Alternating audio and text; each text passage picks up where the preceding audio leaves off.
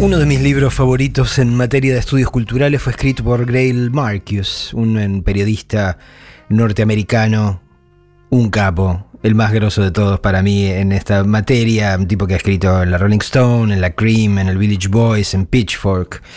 Eh, y es un libro que se llama Rastros de Carmín, en su traducción española, Lipstick Traces.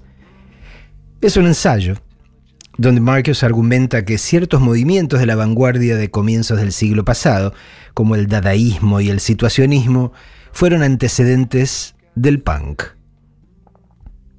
Alguna cabeza parlante de esas que opinan compulsivamente por las redes y están enfermas de literalidad diría que es un disparate, desde que gente como Sid Vicious no debe haber oído hablar nunca de Marcel Duchamp, por ejemplo. Pero ninguna explosión es consciente de estar explotando si algo hay que concederle a Marcus, es el valor de postular que en materia de movimientos culturales no hay combustiones espontáneas. Por brutalista que parezca, por negador de todo lo que lo antecedió, ningún movimiento cultural carece de una historia secreta. Cada nueva manifestación cultural reescribe el pasado, dice Marcus. Toma a viejos malditos y los convierte en héroes nuevos. Los actores del presente hurgan el pasado en busca de antecesores porque el linaje es legitimidad y la novedad es duda. Si nunca leyeron el libro, corran a buscarlo. Es muy inspirador, en tanto plantea hipótesis que nunca se nos habrían ocurrido y encuentra ligazones entre fenómenos que no parecían ligados por nada. Así que bájenselo de algún sitio, ya que la edición es española, y en este momento debe estar tan cara como un kilo de yerba playadito.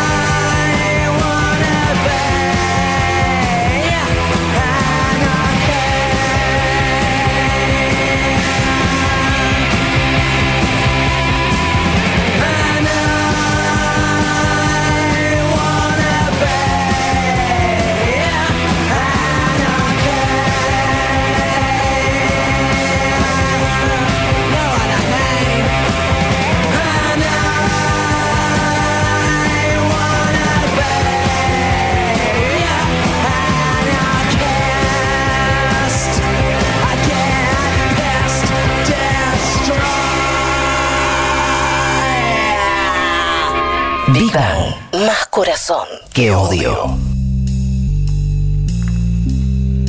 Desde que empecé a trabajar con el indio en su autobiografía, recuerdos que mienten un poco, no pasó un mes sin que me viniese a la mente el subtítulo del libro de Marcus, porque el libro se llama Rastros de Carmín, pero tiene un subtítulo que dice Una historia secreta del siglo XX.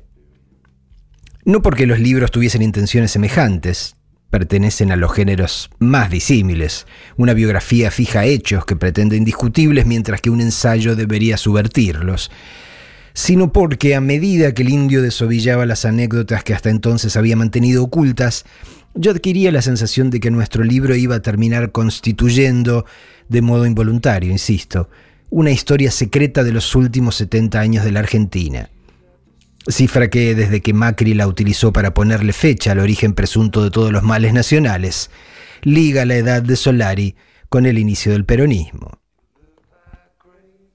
El indio forma parte de lo que podríamos llamar la generación de los setentas, y se guisó en la matriz cultural de una ciudad universitaria y por eso plural y creativa como La Plata, en la que también, vale señalarlo, hicieron sus primeras armas por aquellos mismos años Néstor y Cristina Kirchner.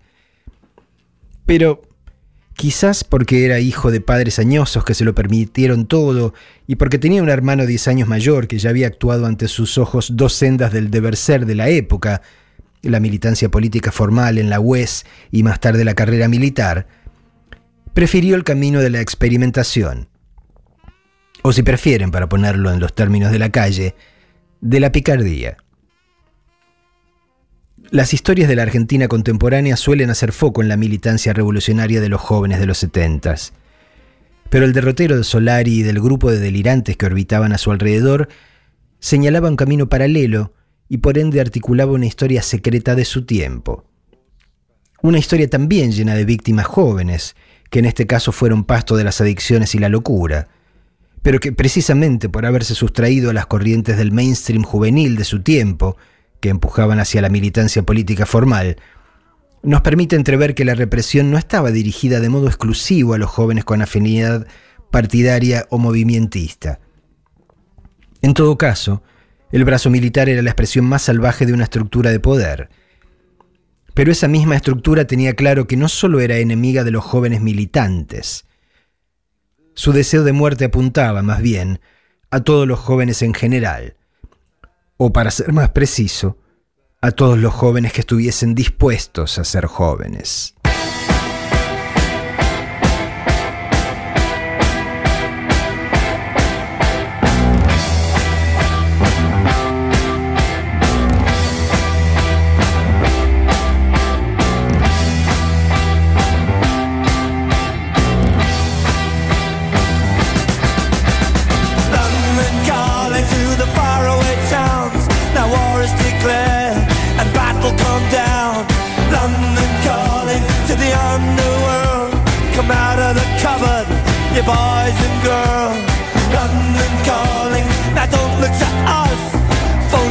Beatlemania has bitten the dust.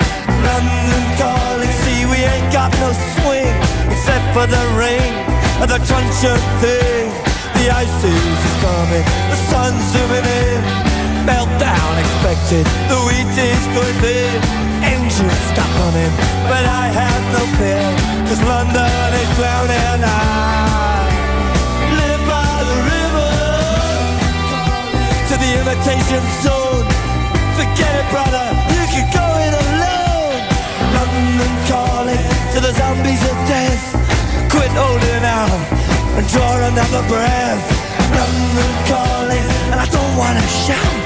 But while we were talking, I saw you nodding out. London calling, see we ain't got no hide, except for that one with the yellowy eyes. The ice is coming, the sun's zooming in, engines stuck running, the wheat is going thick, a nuclear error. But I have no fear, cause London is drowning out.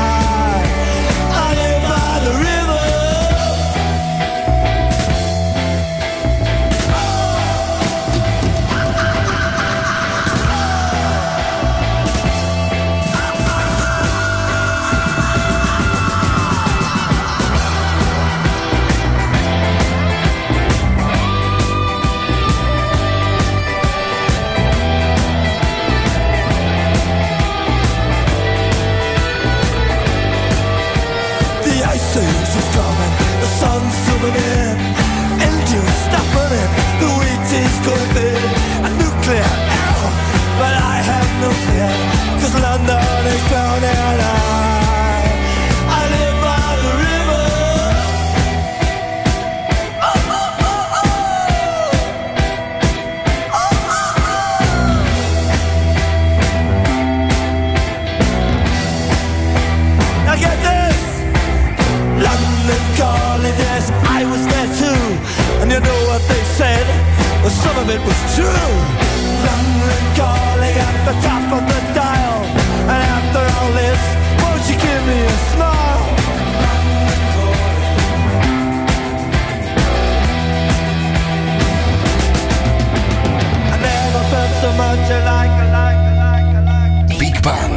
rebeldía como método de conocimiento.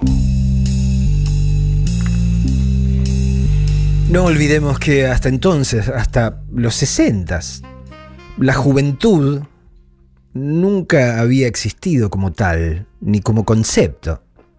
Según la historia atestigua, la especie pasaba de la escuela al taller o la fábrica, a la guerra, a la responsabilidad familiar, derecho, de una. Recién en el mundo de posguerra, los llamados baby boomers, aquellos que nacimos entre 1946 y 1964, pisamos el freno y nos negamos a entrar automáticamente en aquel túnel para el que hasta entonces no existía alternativa. El recambio crítico que había sido la norma, ese recoger la antorcha que nos pasaban nuestros padres para prolongar la misma carrera, voló en mil pedazos. Y todo fue puesto en cuestión. El significado del trabajo, el valor del dinero y de la patria como máquina de guerra, la estética clásica y tantas otras cosas que parecían basales.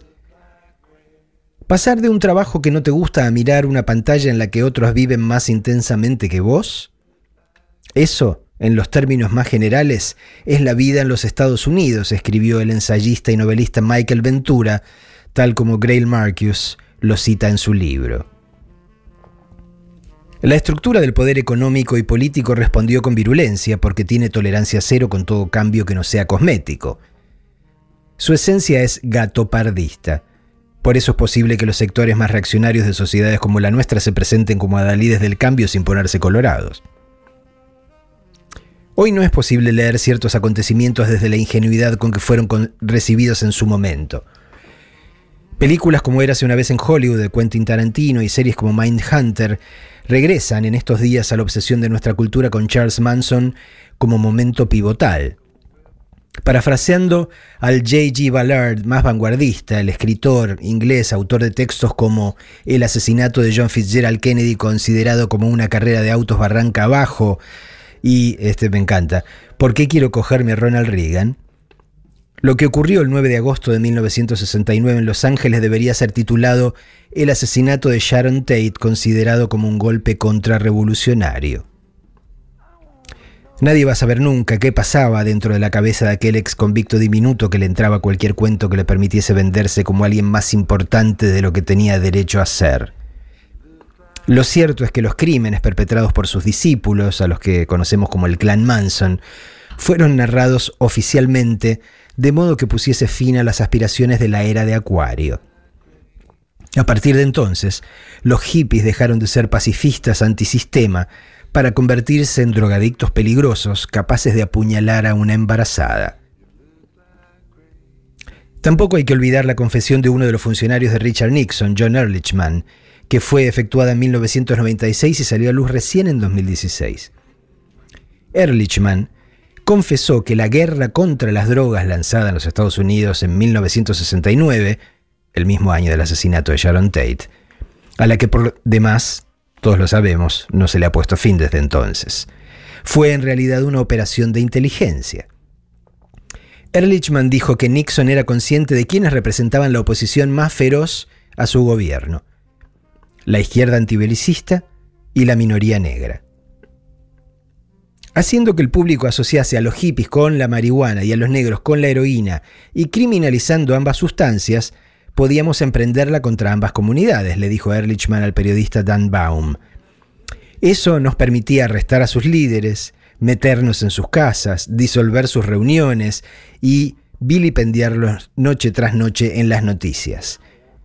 ¿Sabíamos que estábamos mintiendo respecto de las drogas? Por supuesto que sí. A eso se refiere el indio cuando dice que los 60 fueron tres putos años nomás lo que va del 67 al 69. El tiempo que le llevó al poder encontrar la manera de aplastar el intento de una generación de producir un cambio real, copernicano, respecto de los valores de la sociedad.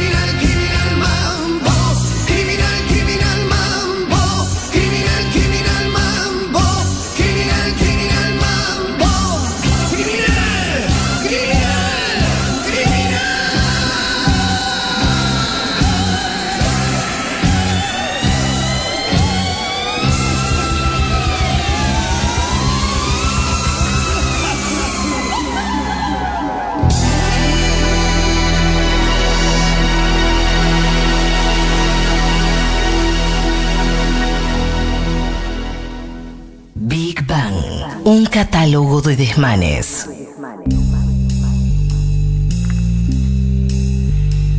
Nosotros también recibimos pruebas abundantes de que la estructura del poder actuaba como Saturno, aquel dios mitológico que devoraba a sus hijos para no ser derrocado. Porque aun cuando diezmaron a la generación de Solari, los Kirchner y tantos otros, la guerra contra los jóvenes no paró. Cambiaron las excusas nomás. La justificación de la violencia contra los jóvenes mudó de envase gatopardistamente. Se los odió porque eran pobres y chorros potenciales. Se las odió porque eran jóvenes y pedían a gritos que se las agrediese sexualmente. Se los y las odió porque militaban en política y se parecían, esto no es invento mío, lo dijo una periodista popular, aunque en decadencia, a las juventudes hitlerianas. Lo que no cambió fue el odio hacia los jóvenes o hacia todos aquellos que nos rehusásemos a perder la juventud mental. Los que éramos adolescentes durante la dictadura fuimos obligados a parecer viejos para sobrevivir, a sacrificar la diversidad propia de la juventud. Vestirnos todos iguales como chetitos nos hacía sentir a salvo. Mi generación fue aquella a la que los poderosos apelaron para que peleásemos por ellos en Malvinas. La repentina inconveniencia de la música en inglés tuvo el efecto colateral de abrir las puertas a los rockeros que hasta entonces no tenían llegada a las radios ni a la televisión. Y entonces comenzó una primavera para los jóvenes que duró un suspiro hasta los primeros meses del gobierno democrático. A partir de ese momento, toda crítica al gobierno de Alfonsín, por tibia que fuese, era tildada de desestabilizadora. A mí, por ejemplo, me echaron de Canal 7 por haber preguntado, en la revista Humor donde yo escribía, por qué el gobierno de Alfonsín no transmitía por televisión los alegatos del juicio a las juntas. Y cuando hubo una sonada militar y acudimos a la plaza en defensa de la democracia, la inmensa mayoría éramos jóvenes, Alfonsín dijo que la casa estaba en orden y nos mandó a Cucha. Y los jóvenes volvimos al desierto.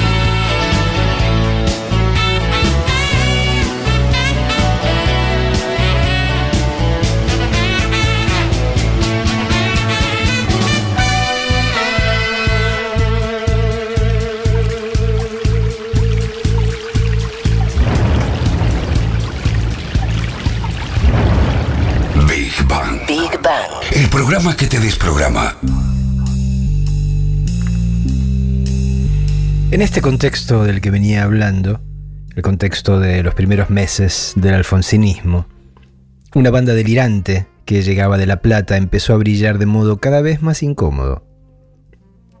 La encabezaba un tipo que era más grande que los músicos del momento, que había sobrevivido a la dictadura exiliándose en las circunvalaciones más remotas de su propia mente, y que se asumía moldeado por experiencias políticas de otro cuño desde que la juventud de los Estados Unidos creó sus propias organizaciones en vez de meterse en los partidos tradicionales.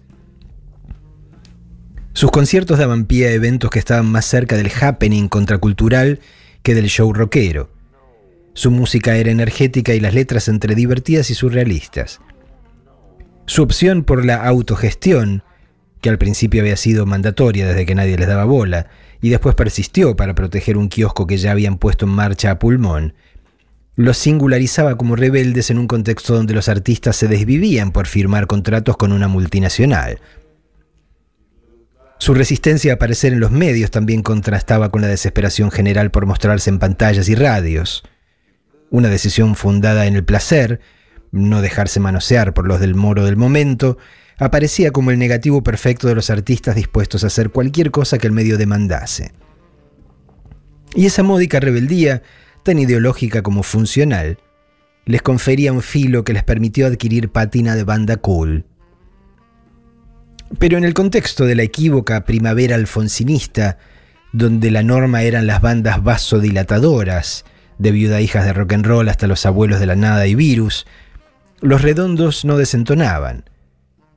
Podrían haberse conformado con ser la versión ilustrada de los Twist, o una banda pachanguera precursora de los auténticos decadentes. Pero el indio, que había empezado todo aquello como una joda entre amigos que no paraba de reinventarse, intuyó que había accedido a una plataforma que podía servir para canalizar otras, mejores inquietudes. Y por eso, en vez de lanzar Gulp 2 en 1986 y replicar el éxito de la gran bestia pop con la gran bestia reggae o la gran bestia ska o lo que pintase, concibió un disco que no podía ser más provocador y se llamaba Octubre, con K, en doble referencia a eventos históricos que por entonces estaban mal vistos y carecían de todo prestigio. En plena desmovilización política alentada por el alfonsinismo, cuando ya se había lanzado el Plan Austral, una pseudomoneda que pretendía evitar la hiperinflación, y Alfonsín había borrado con el codo del punto final lo que había escrito con el juicio a las juntas, los redondos rescataban la revolución bolchevique y el mes fundacional del peronismo, y ponían en la tapa, rocambole mediante, una movilización obrera y una catedral en llamas. Había tres canciones en las que se hablaba de bombas.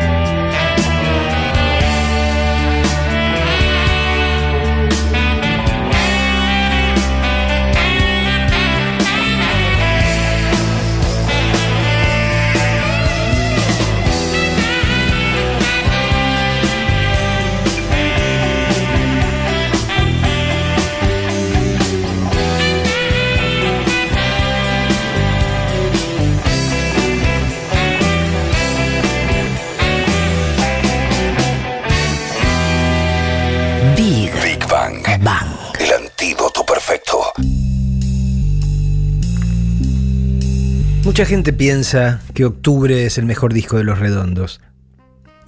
Yo no estoy del todo de acuerdo, pero entiendo que sea el más relevante porque es la obra con la cual la banda planteó dónde quería pararse y a qué aspiraba. Aquella obra que lo cambió todo. A partir de entonces, los redondos dejaron de ser tan solo una banda para reperfilarse, en la dirección del fenómeno sociopolítico-cultural que terminarían por detonar. Por aquel entonces el punk ya había languidecido en el hemisferio norte. Acá existían todavía bandas que se definían de ese modo y practicaban la ferocidad musical que caracterizaba al género, pero en la Argentina el punk como modo de vida nunca superó los confines del arenero donde juegan las minorías. Yo sé que es riesgoso comparar fenómenos que se verifican en lugares distintos y en circunstancias muy diversas, pero aunque más no sea para honrar la osadía de Grail Marcus, el autor de Rastros de Carmín, voy a aventurarme a decir que los redondos fueron lo más parecido al punk que vivimos acá. No solo por su ética amateur, que de todos modos no era poca cosa. Hay algo del approach de los redondos a la música que podría asimilarse al espíritu del punk. El deseo de expresarse por encima del virtuosismo. En aquella época se hablaba del, eh, del principio DIY, por do it yourself, hágalo usted mismo.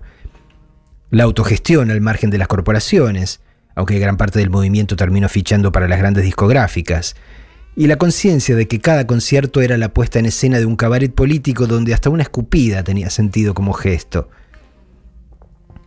Pero lo más punk del fenómeno Redondos no pasaba tanto por el desempeño estricto de la banda, cuya música era locamente más ambiciosa que el punk como género per se, sino por el efecto que producía en aquellos que la seguían a todas partes. Para empezar, los redondos se conducían de un modo que, nuevamente, en contraste con las bandas difundidas y bancadas por las corporaciones, era más bien esotérico. Para descubrir cuándo iban a volver a tocar y dónde tenías que esmerarte. En el mejor de los casos habría un avisito mínimo en algún suplemento, pero lo más seguro era no perder el contacto con la comunidad que se había creado ad hoc. Los miles de grupetes que se habían bautizado a sí mismos como una extensión del grupo, o sea, los redonditos. Grail Marcus rescata las palabras de uno de los difusores del punk en Los Ángeles. La escena original dependía de gente que se aventuraba y creaba sentidos a partir de oscuros fragmentos de información. Que era lo mismo que pasaba acá cada vez que tocaban los redondos. Además, asistir a un concierto significaba una experiencia totalmente distinta a la de los shows de las otras bandas. En cualquier otro concierto, uno atendía respetuosamente y aplaudía cuando correspondía. Ir a ver a los redondos suponía, en cambio, poner el cuerpo. Disponerse a ser empujado y empujar, a ser bañado por líquidos o licores, a participar del delirio abajo o incluso arriba de la escena. En suma, a correr riesgos en un tiempo donde el mainstream le daba la espalda a todo lo que recordase el peligro de la dictadura.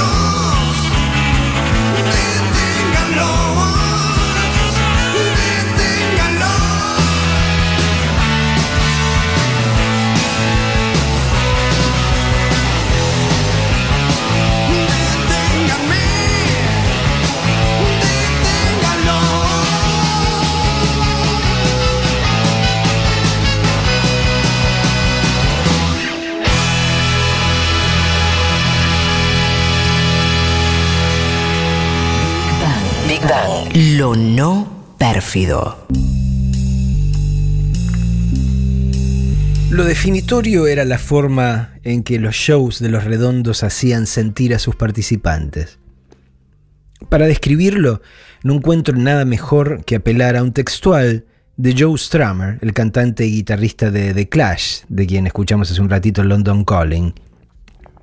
Cuando sus amigos le preguntaron por qué, prácticamente de la nada, había decidido formar una banda, Strummer dijo, Ayer yo pensaba que era una mierda, una mugre. Entonces fui a ver a los Sex Pistols y me convertí en un rey. Puede que no sea adecuado, o al menos lo más preciso, describir a los redondos como una banda punk, pero ese era el efecto que tenían en la gente que iba a escucharlos. Tan pronto como dejaron de ser la novedad que consumía un público selecto y empezaron a seguirlos los pibes desangelados de la periferia, los redondos fidelizaron a una juventud, ahora masiva, por cierto, que no encontraba cobijo en ningún otro lado. Aquellos a los que la desmovilización política del alfonsinismo había dejado huérfanos de norte, sumados a las legiones que el menemismo iría expulsando del sistema, convirtiéndolas en indeseables, Recordemos que la obsesión por la inseguridad y la transformación de los pibes desocupados en amenazas se inició entonces. Peregrinaron, peregrinaban, en números crecientes donde fuera que los redondos decidiesen tocar. En su vida diaria, esos pibes y pibas eran ninguneados, sospechados, despreciados, perseguidos, humillados. El único lugar donde se sentían acogidos, donde se les reconocía que tenían tanto derecho a ser felices como un egresado del cardenal Newman y del que se iban sintiéndose reyes y reinas. Era aquel donde ocurriese un concierto de los redondos.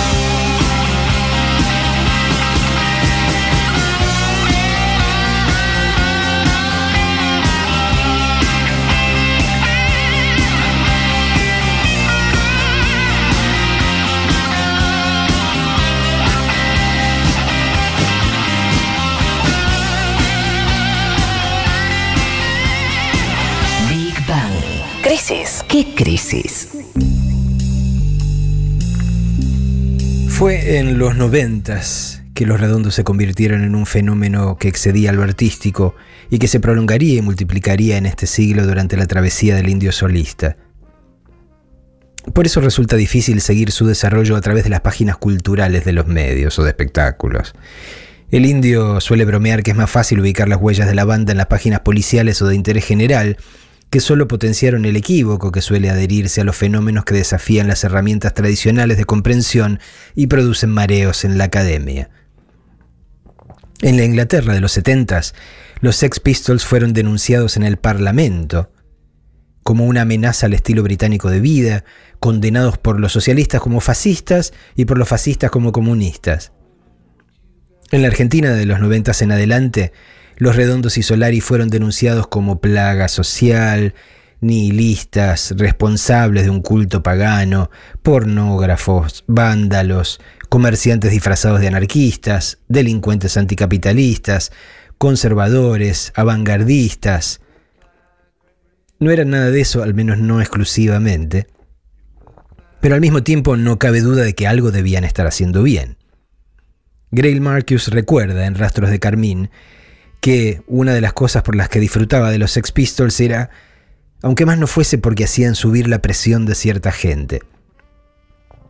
Cuando uno repara en la clase de gente a quien los redondos entonces y Solari ahora siguen poniendo nerviosa, podrá no saber a ciencia cierta qué etiqueta corresponde pegar a su obra, pero aún así entiende que algo en ella debe valer bien la pena. ¿Era este un efecto buscado por la banda? Yo creo que no. Pero al mismo tiempo, asumo que en una sociedad que procuraba sistemáticamente la sumisión de los jóvenes, la firme adhesión de estos artistas al principio del placer, eso de hacer lo que deseo hacer y nada más, siempre y cuando no perjudique involuntariamente a nadie, no podía sino propagarse por el tejido social como un virus de esos que, en los cómics, te convierten en superhéroe.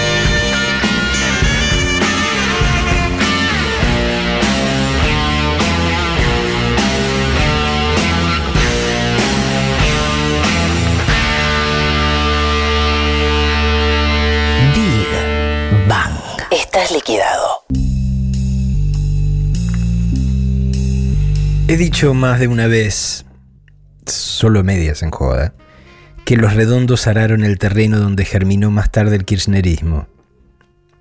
No voy a insistir en la hipótesis para no ser injusto ni con los artistas ni con el movimiento político.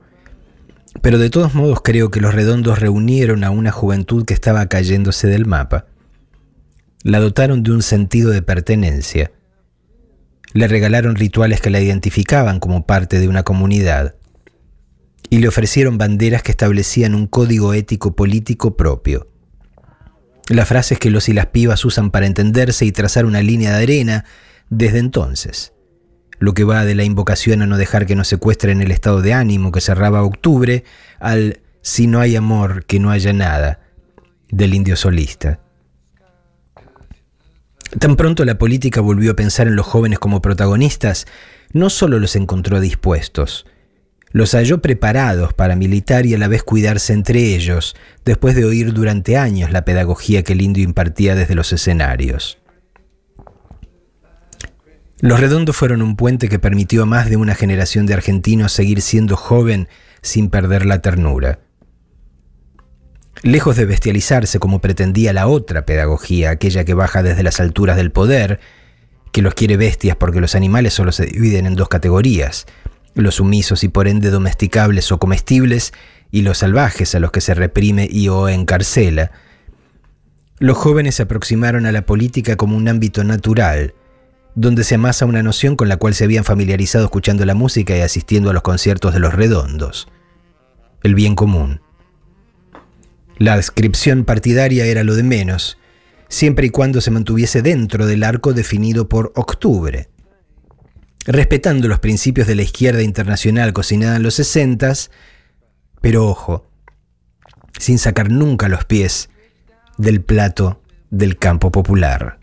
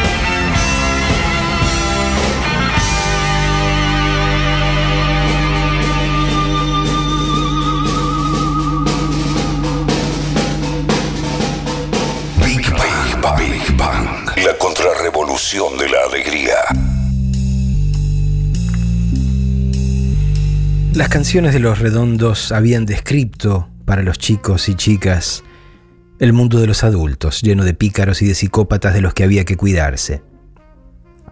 En cambio, cuando hablaban de jóvenes, las canciones los pintaban siempre llenos de gracia aun cuando lidiasen con las situaciones más indignas.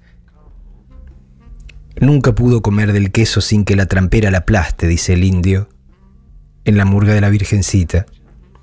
Esa canción sobre una prostituta de 13 años que se ve obligada a entregarse a los camioneros y que, habiendo sido editada en el año 2000, podría ser escrita hoy para describir la Argentina post-Macri.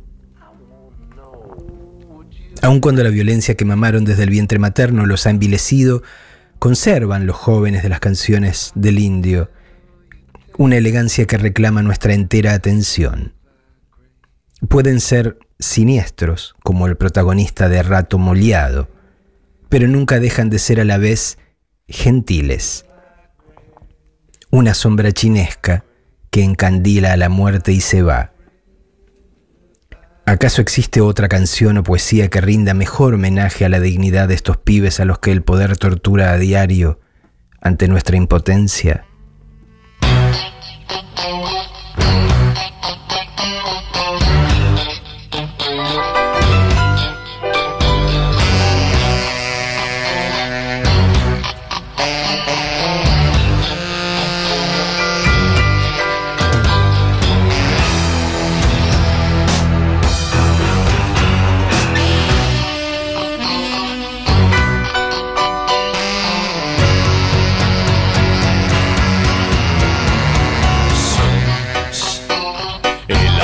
Del Club